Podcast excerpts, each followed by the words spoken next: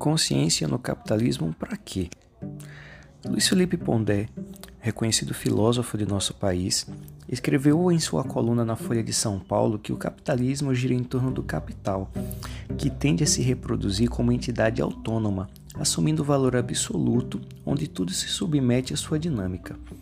Sua análise é certeira nesse ponto e toca o ponto nevrálgico que põe o capital como foco desse sistema, e complementa. O capitalismo consciente é um gozo para idiotas de esquerda. Ao afirmar que há duas categorias que servem para exemplificar os que ousam repensar essa premissa fundamental, Pondé os classifica como idiotas ou cínicos. Em suas palavras, enquanto o idiota pensa estar melhorando o capitalismo, o cínico usa de má fé pura e simples.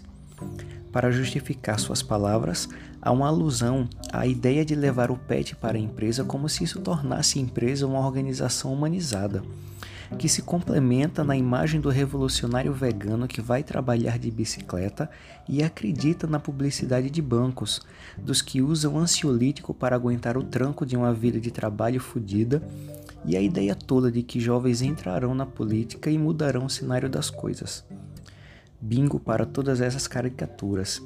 Estes exemplos refletem com maestria os efeitos do capitalismo selvagem e mecanicista que caracteriza a massiva parte das organizações e líderes do nosso mundo e que ainda regra as relações de mercado.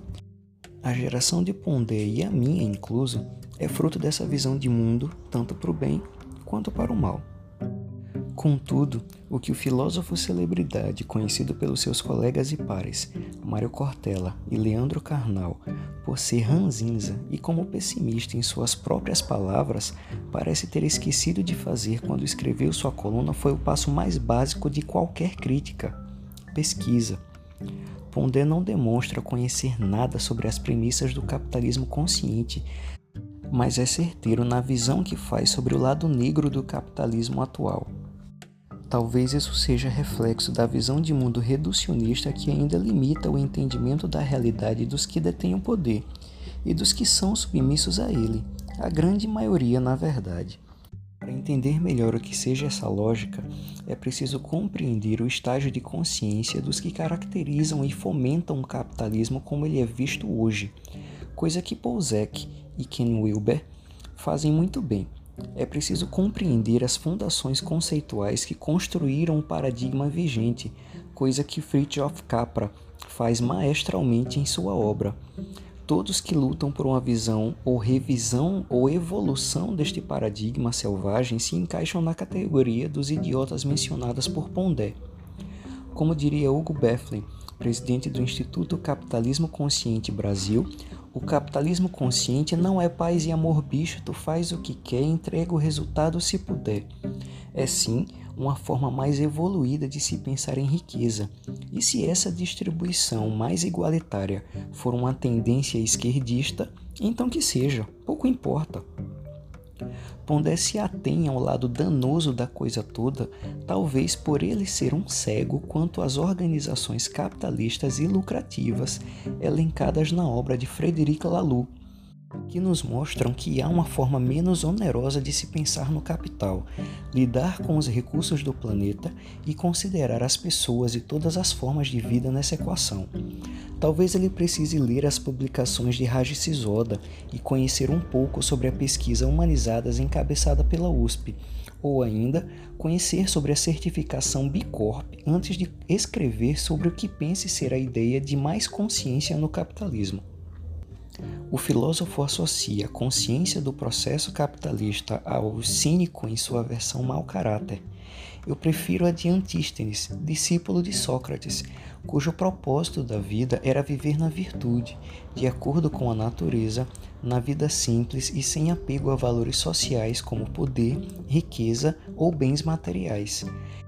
Eu sei que essa visão é um pouco utópica, mas ainda assim não é uma melhor referência? A grande questão que leva à busca por um capitalismo mais consciente supera definições de idiotismo ou cinismo e vão muito mais além, pois em sua base está a premissa de que organizações podem e devem ser utilizadas como catalisador para a evolução humana e como meio para a geração de riqueza para todos os envolvidos na cadeia produtiva. Já que considera uma gama de beneficiários muito mais abrangente que a selvageria limítrofe a qual Pondé se reduziu e da qual é fruto. Neste ponto, Pondé está certo. Pensar em uma nova forma de capitalismo talvez seja coisa de idiota, pois o foco do capitalismo é no capital, não nas pessoas, não nas relações. Mas antes a busca e a luta pela evolução de um conceito que se demonstra cada vez mais caducado que a inércia passiva que se pretende é a definição conceitual, como se ela resumisse e condensasse a realidade última das coisas. No final das contas, tanto faz o nome ou a categoria desse novo formato de pensar em relações de mercado, de sistema econômico, mas sim se os esforços para a evolução do único sistema provado válido que temos nos direciona a melhores condições de vida e a manutenção de toda a biodiversidade que enriquece e enobrece nossa existência posto que o foco é na construção de riqueza através das relações éticas e morais a todos na cadeia, não mais no acúmulo centralizador do capital e do poder. Já que discordo do conceito do cínico considerada por Pondé, meu salve final então é direcionado aos idiotas.